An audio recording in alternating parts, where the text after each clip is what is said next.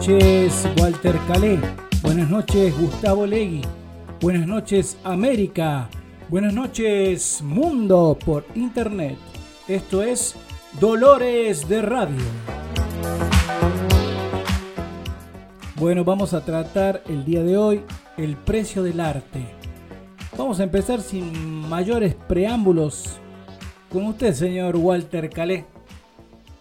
Atención. ¿Qué es la, actividad artística?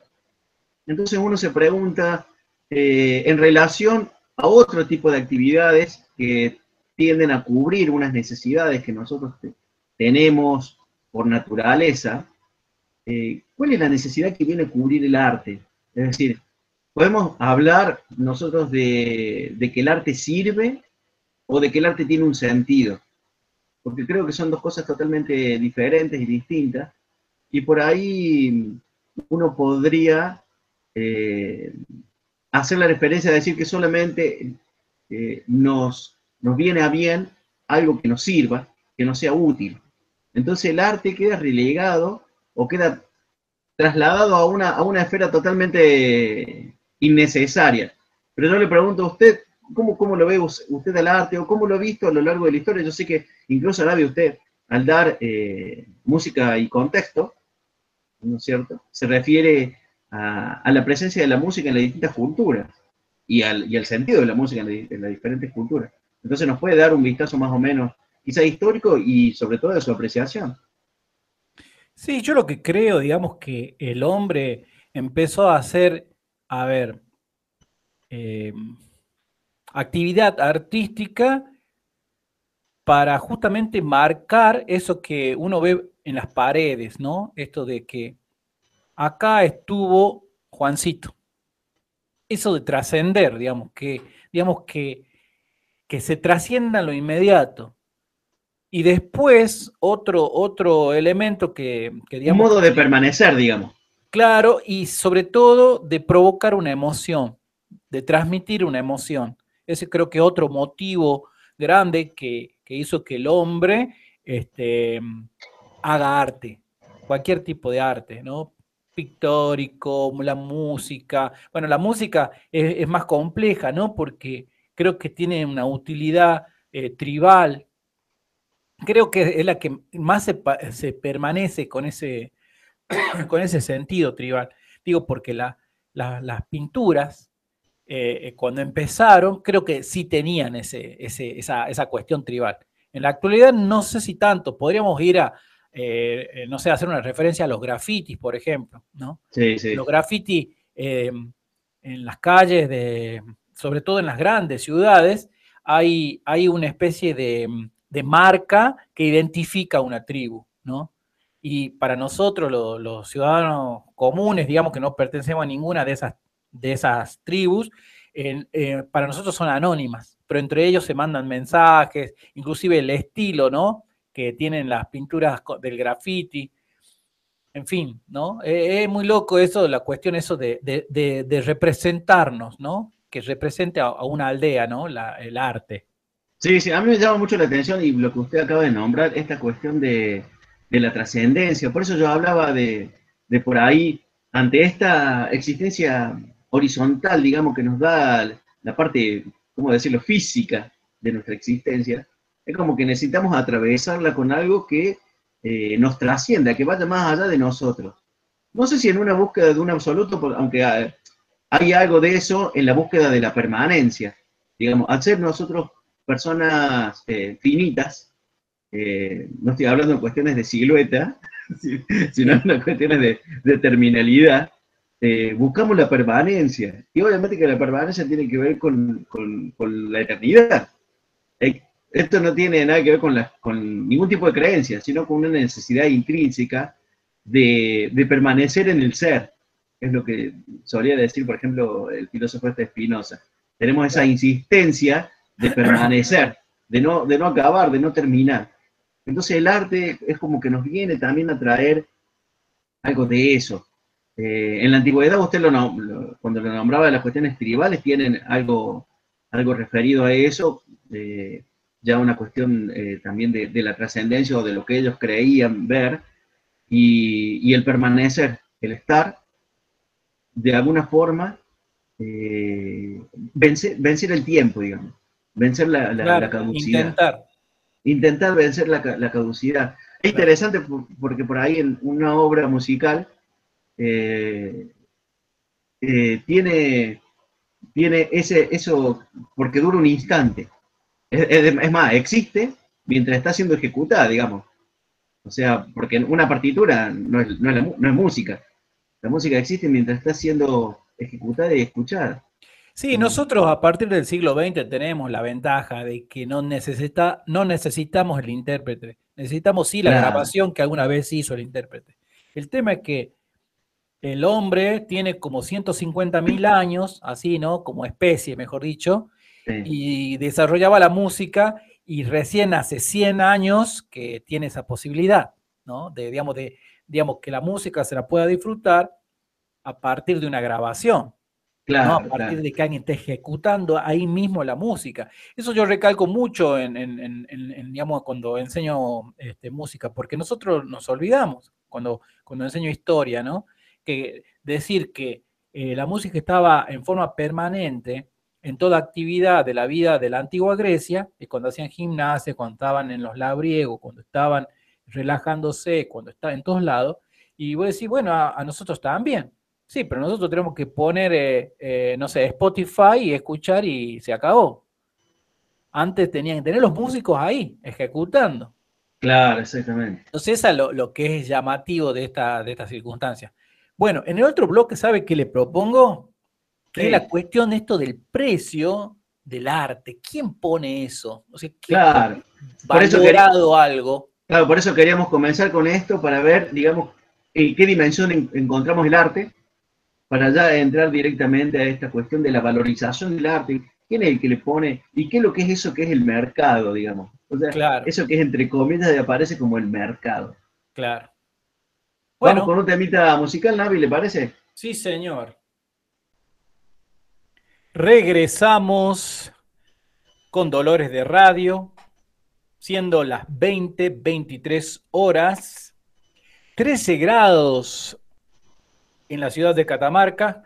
Y continuamos acá hablando acerca de la valorización y la valorización, el valor, el precio del arte. Usted, Daniel, quería empezar haciendo una, una referencia histórica, ¿no? Sí, no, eh, yo recordaba, por ejemplo, en, épocas pasadas, eh, el otro día estaba escuchando una pequeña charla estaba dando Ángel Fareta, este pensador de Buenos Aires, eh, brillante. Y bueno, él, hacía referencia a que antiguamente, digamos, antiguamente, estamos hablando no tan antiguamente, en realidad, romanticismo, clasicismo, todo eso, la mayoría de las obras, si no todas, eran a pedido. O sea, las grandes obras que nosotros conocemos ahora, no es porque el tipo se sentó y dijo, ay, hoy tengo ganas de, de expresarme y de pintar, qué sé yo, eh, la, Mona la, Mona Lisa, sino que a mí me llamaban, me encargaban algo y bueno, yo iba y, bueno, Mozart, tenemos muchos ejemplos de, eso, de pedidos, ¿no? Bueno, claro, eh, eh, toda su obra está hecha precisamente, no es porque se sentaron con esa inspiración a decir, bueno, me quiero expresar. Entonces, ahí yo notaba un poco ya una relación entre eh, el mercado o la oferta y, el, y el arte, la actividad artística.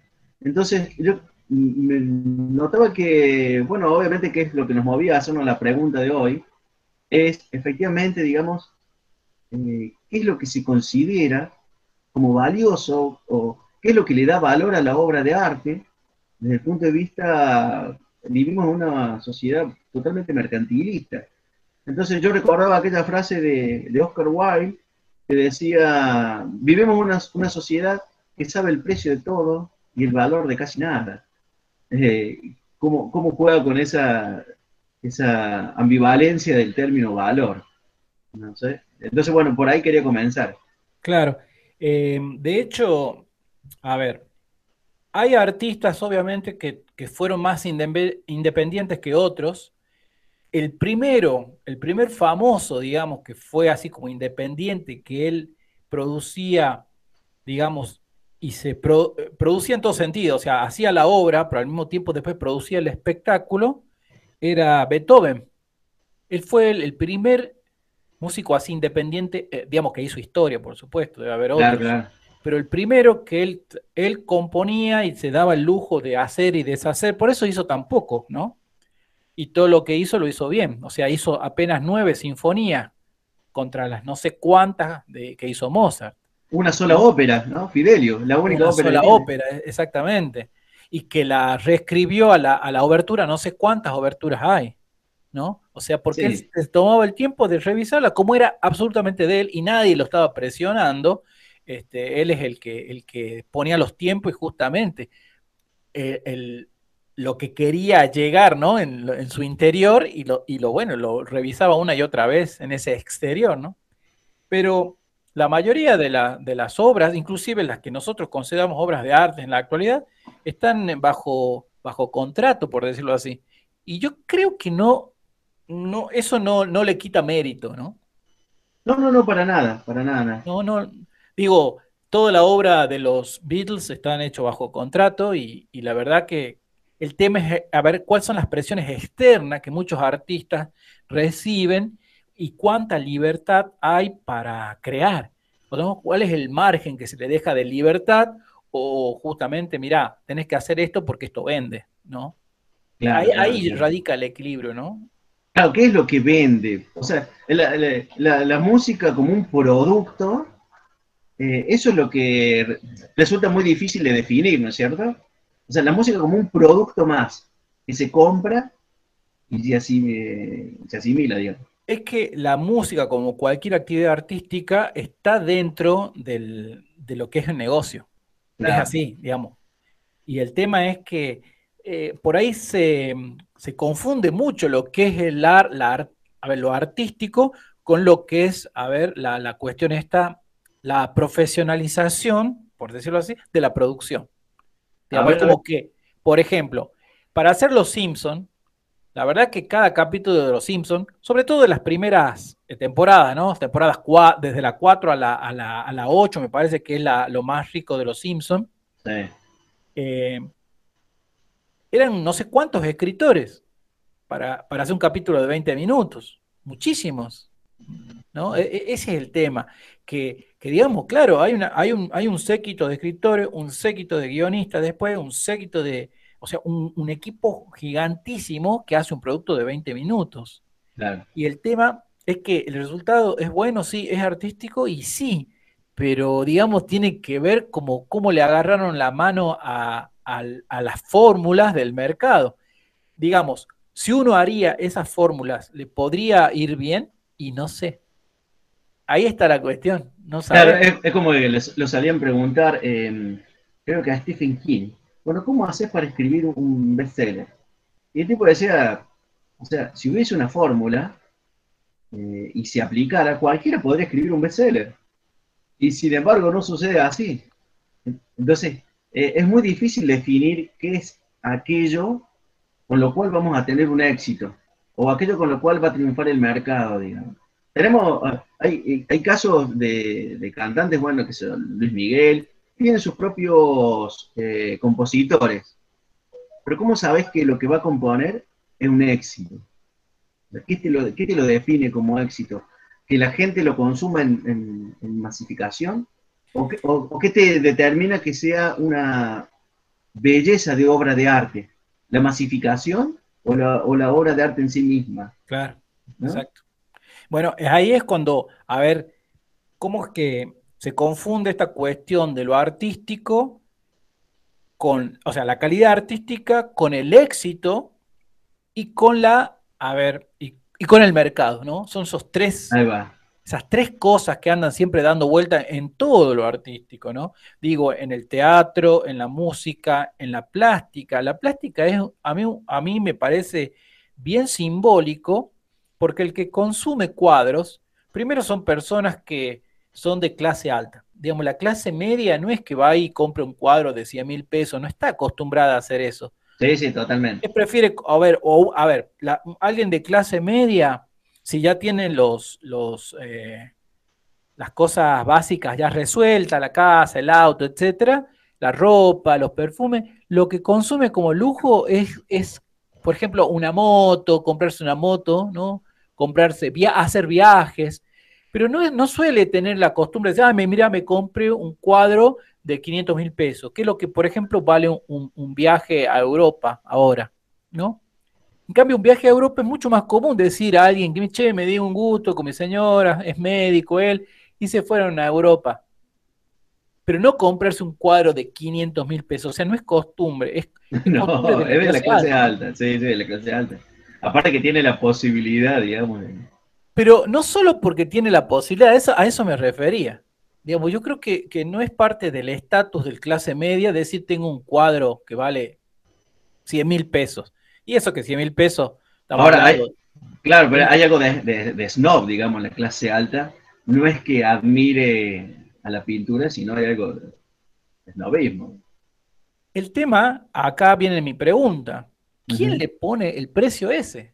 Porque muchas veces uno, hay gente que son asesores de, compras, le dicen a, las personas estas que tienen mucho poder adquisitivo, eh, le dicen, bueno, mira, che, te conviene comprar esto y esto como una inversión. Entonces se compra un cuadro que vale un millón de pesos. Ojo, que estamos hablando de un millón de pesos, no es nada, ¿no? Me, me refiero, en la actualidad, un auto, si uno se quiere comprar un auto, vale un millón y medio, un auto estándar. Entonces, digamos, pero tener un cuadro de un millón, eso lo hace simplemente la gente muy, de, muy clase alta, ¿no? Y el tema es que lo pone como una inversión, porque dice, bueno, lo compro, pero bueno, dentro de cinco años valdrá, no sé, un millón y medio o dos millones. ¿no? Como, inversiones. Claro, usted vio la película Navi, eh, eh, no, no recuerdo el nombre. Mi obra maestra no sé si es esa, la de, no, la de un francés, es una película francesa del que ah, él está parapléjico, no lo puede mover, y, contratan a un, a un morocho, un negro de casa negra, para que lo cuide. Eh, y el tipo este es vendedor de pinturas, de obras de ah, arte. Entonces, eh, y, el, el, muchacho este que lo cuida, el morocho, ve las obras y parecen totalmente ridículas. O sea, Estamos hablando de arte abstracto.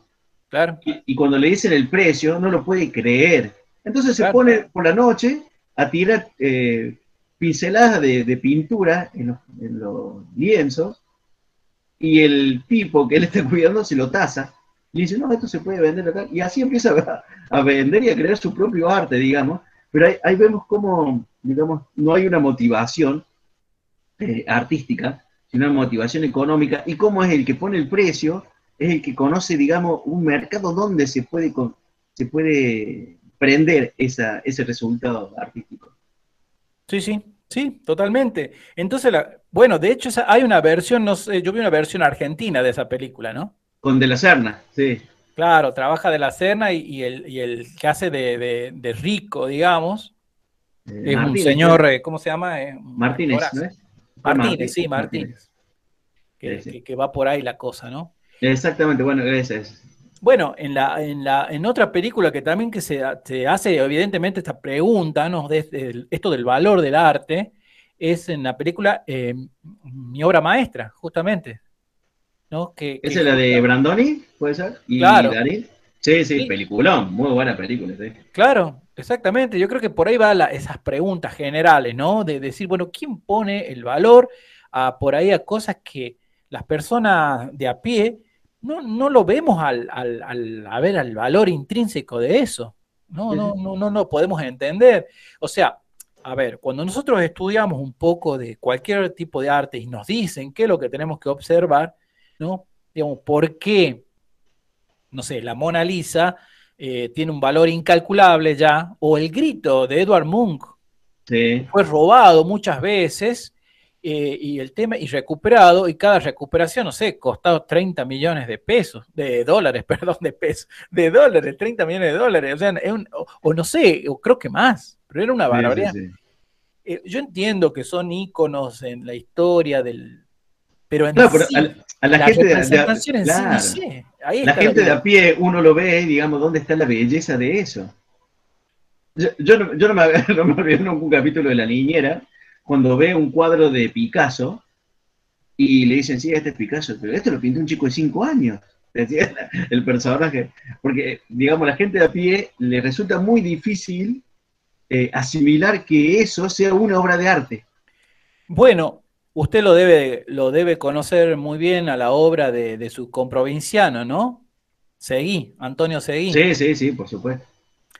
Bueno, Antonio Seguí una vez le dicen eso, ¿no? Dice, pero usted, ¿cómo es el tema? Su, toda su, obra parece que lo pintó un chico de, de, cinco u ocho años, creo que le dijeron, no me acuerdo. Y la respuesta de Antonio fue, y bueno, pero yo tengo 80, ahí, está, ahí radica mi arte. claro, claro. O sea, por eso deben, eh, deben dinero. Denme dinero.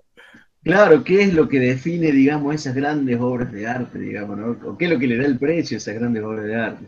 Y, después está la paradoja, ¿no? O sea, eh, ahora un cuadro de, de, Van Gogh eh, sale una fortuna, y en su época vendió solamente un cuadro que se lo vendió el hermano. No, no, eh, fue así, fue un, solo cuadro que no se lo compró su hermano, todo el resto lo compró el hermano. Claro que digo, pero lo vendió el hermano, digamos, él fue el, único ah, fuera de la familia, digamos. Claro. El único, uno solo, en toda su, en toda su vida. Exacto, exacto. Y el tema es que yo no sé si también Teo se los compraba eh, por hacer un favor como hermano, o, si veía la belleza que había en esos cuadros. Yo también siempre traté de averiguar eso. Si era como un favor o él veía, como diciendo, que nadie más ve lo que yo estoy viendo. Porque la verdad es que los cuadros de, de Van Gogh están buenos.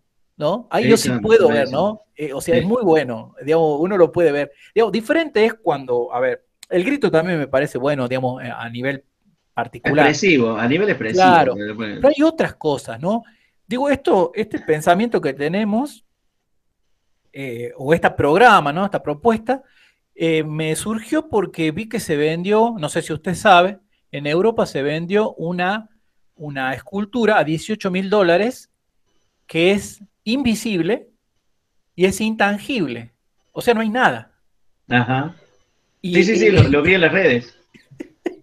o sea, no hay nada y alguien la compró, o sea, no hay nada, o sea, compró el concepto. Pero el tema es que cuando lo, ¿cómo lo expone? Digo, acá hay nada, o sea.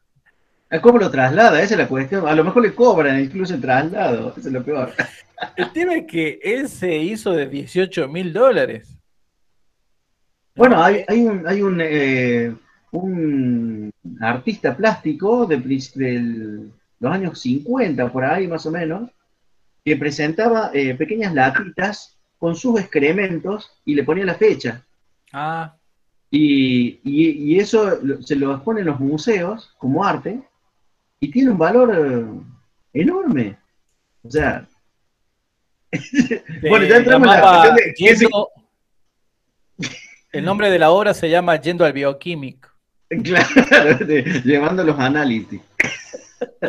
los análisis y yo.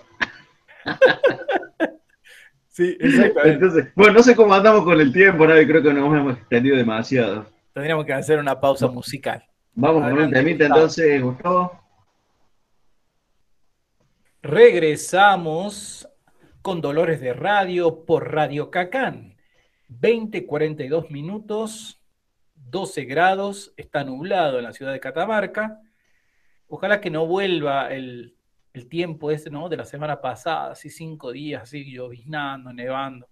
No, y el viento, del, el viento del otro día fue espantoso. A mí particularmente el frío, y eso que vivo en Catamarca, ¿no? Que lo tenemos, no sé, 10, 15 días de frío, pero la verdad que no, no, no lo, no, no, no estoy preparado yo para eso. no, no, no. No, para nada, totalmente. Yo prefiero diez mil veces las playas caribeñas. Claro, acá las iguanas de Córdoba. ¿no? sí. Pero bueno, es mejor, ¿no? Porque por ahí uno va y se toma una, un refresco ahí bajo la higuera, bajo el Tala, ¿no? En el río del Tala y está todo bien. Y las patas ahí en el agua fresca, sí, sí, vamos, Navi. Escúcheme. No, lo que iba, iba, a decirle es que podríamos hablar acerca de, por ejemplo, la valorización que se le hace a los artistas acá en el poncho, por ejemplo. O sea, ¿quién pone esos valores, ¿no? O sea, a ver, yo, yo, yo entiendo, ¿no? Yo entiendo que, por ejemplo, un festival se mide su éxito por la convocatoria. O sea, los números son los que hablan. Entonces, el número más convocante es el, por lo tanto, el más bueno, ¿no? digamos, así se mide, digamos. Digamos, si yo trajera, si, bueno, si en la cuestión temporal... La, camerata Bariloche, por ejemplo. Claro. tocar una noche el poncho. De hecho, usted sabe que hubo un intento de traer a Lelutier acá, cuando fue la, cuando fue los 50 años Ah, sí, no, no, sabía. cobraban dos millones y medio, que era una enormidad en comparación de, por ejemplo, 600 mil que cobraba este, Luciano Pereira, que ahí cuando se armó todo el, todo el lío, ¿no? Porque, bueno, parecía los artistas locales se les pagaba, no sé, no, no, no me acuerdo, pero creo que números rondaban de los 30 mil pesos, una cosa. Sí, casi nada, y algunos varios que no se les pagaba nada, directamente era la, la oportunidad de poder presentarse en el poncho nomás. Claro, es a, las 7 de la tarde, viste, ante butacas vacías que suele haber, ¿no? O su propia familia y amigos, ¿no? Que ve esas cuestiones así, ¿no? De, de que, bueno, que suceden y que, bueno, que hay que tratar de, organizar mejor para que, para que justamente no se trate de, de, de a ver, de, de compensar a todos, pero bueno, no se puede. Es así, no se puede. No, se puede. Hay unas cuestiones de leyes de, mercado y que es, siempre lo que me resulta a mí llamativo, digamos, qué es lo que es el mercado, si es la demanda o es la imposición o es eh, qué, digamos, lo que determina, digamos, que se valore más a unos artistas que a otros. es decir, es como si la masividad sea el, el termómetro, el parámetro para medir eh, las posibilidades de un artista o las imposibilidades de otro artista. Es que yo creo que va por ahí, ¿no? O sea, yo creo que todo se mide por números, por cantidades, no necesariamente por calidades. Digo, entonces, por ejemplo, si Sergio Galleguillo es convocante, bueno, no se habla más, es convocante y punto. No vamos a poner a un artista como, por ejemplo, a ver, no, no sé, no, no se me ocurre a alguien, así que esté con una guitarra y haga unas letras profundas y, no sé, una, una, técnica depurada en la guitarra. Pero claro, ubicarlo en el contexto, claro. Y lleve a, no sé, a 10 personas, que digo, uh, qué bueno que es este artista. Pero claro, esto es un contexto que necesitamos que la masa, este, bueno, sea convocada, sea gratificada, digamos. Entonces yo creo que ahí es lo que, lo que hay que tener claro para exigir. ¿No? Es como decir, bueno, sí, eh, pero pará, yo también convoco igual que Galleguillo, ¿por qué no me llaman a mí? ¿O por qué no me pagan igual?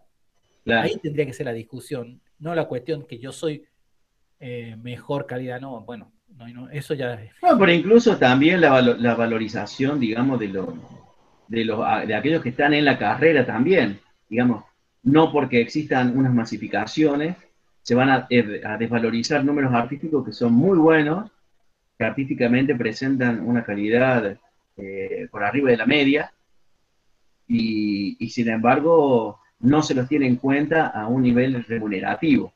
A eso, eh, eso voy, digamos, no digo de quitarle dinero o, el mérito a los grandes eh, artistas que mueven masas, sino elevar a los otros, permitirle la posibilidad económica, digamos, de tener un tipo de ingreso que realmente valorice lo que están haciendo. Sí, pero yo creo que justamente ahí es cuando hay que tener bien claro cuando se, cuando se remunera, un proyecto, qué es lo que se está remunerando. Claro. ¿no? E, esa es la cuestión. Bueno, siempre ha pasado, ¿no? Desde que la música, digamos, ha sido grabada y las compañías están este, contratan a sus artistas y bueno, siempre lo miden en cuánto, en cuántos discos pueden vender y durante cuánto tiempo. Digamos, es así, digamos. Lo mismo pasa con las radios. Las radios no te ponen los artistas, eh, a ver, este, que están emergiendo, porque, digamos, justamente le quita, le quita audiencia. O sea, todo tiene que ver con eso. Entonces yo creo que los reclamos que alguien puede hacer, yo creo que hay que tendría que replantear cuáles son las fines de, por ejemplo, una fiesta tan popular como el poncho. Si son los fines eso, masivo, bueno, van por, por buen camino, entonces no hay que discutir nada. Pero si los fines son de justamente de, proyectar la cultura provincial, y bueno, entonces ahí ya cambia la cambia el formato, ¿no? Cambia el, paradigma sería. Sí, sí, sí. Entonces tendría que también verse la cuestión de estas remunerativas, ¿no? Eh, habíamos hablado fuera de, micrófono em, sobre esto que realmente nos llamó mucho la atención porque pareciera como que en esta época eh, no, no sucedería algo así, o no debería suceder algo así, que es, por ejemplo, lo que sucede con mi coterráneo, digamos, con, con el cantante este... Pablo Londra. Pablo Londra, Pablo Londres, ¿no? Pablo Londra. Paulo Londra, sí, Paulo. ¿Usted sabe más o menos, se ha interiorizado sobre el caso? Sé que él no puede ni siquiera cantar ni, eh, ni presentarse ni nada por el estilo por un contrato que firmó. Sí, yo, yo lo, me parece increíble, pero parece que es así la, la cuestión, digamos, porque él podría haberse desvinculado de la productora que, hizo este contrato y empezar todo de, de, nuevo, inclusive podría cambiarse el nombre, ¿no? Claro el nombre artístico y empezar todo de cero, pero aparentemente no puede. No puede y bueno, ahí está la cuestión. es un modo de, bueno, no sé, no sé cómo llamarlo, pero es un modo de esclavitud, digamos. Es, increíble que esté sucediendo una cosa así, ¿no? Los, contratos de las disqueras eran, eran así. Usted sabe que cuando los abuelos de la nada, en los 80 eran un super éxito, uno, generalmente firmaba un contrato por dos años y tres discos. Eso era el, generalmente los contratos, ¿no? Entonces, bueno, la banda después de en un determinado episodio, digamos, eh, o mejor dicho, periodo, se estaban eh, separando, digamos, ya, ya iban por carriles diferentes, ¿no? Pero por contrato tuvieron que hacer un disco más, juntos. Y así peleados y todo, ¿no? Claro, claro. Eso pasó, digamos, en el, creo que el último disco de los abuelos fue así, digamos. Ya, ya iban a ir a la oficina así con la cara, con la jeta volteando, como se dice, a grabar un disco. Terrible, ¿no? Terrible, cuando, tratándose del ambiente artístico. Es terrible. Así es. Bueno, Navi, creo que ya nos queda únicamente la despedida. Ah, sí, sí, eh, así que iremos con un temita musical ya como para dar un cierre a este, a este día. Perfecto, perfecto. Vámonos más. Bueno, ya estamos en el último tramo.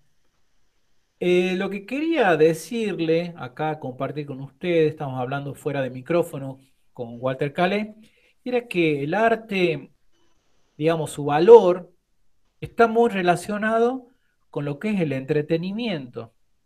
¿no? Digamos, todo relacionado a cualquier actividad artística está relacionado a que nos divierta. En la, actualidad, ¿no? En la actualidad, en la actualidad claro. Por eso es que yo creo que los valores de, por ejemplo, del cine, del cine de autor, eh, está muy devaluado porque la, mayoría de la gente lo que quiere es una película estándar que la divierta, sea de lo que sea, pero que sea divertida, que lo entretenida, esa sería la palabra, que la entretenga, que lo vas a pasar unos buenos unos buenos, sí, minutos, horas.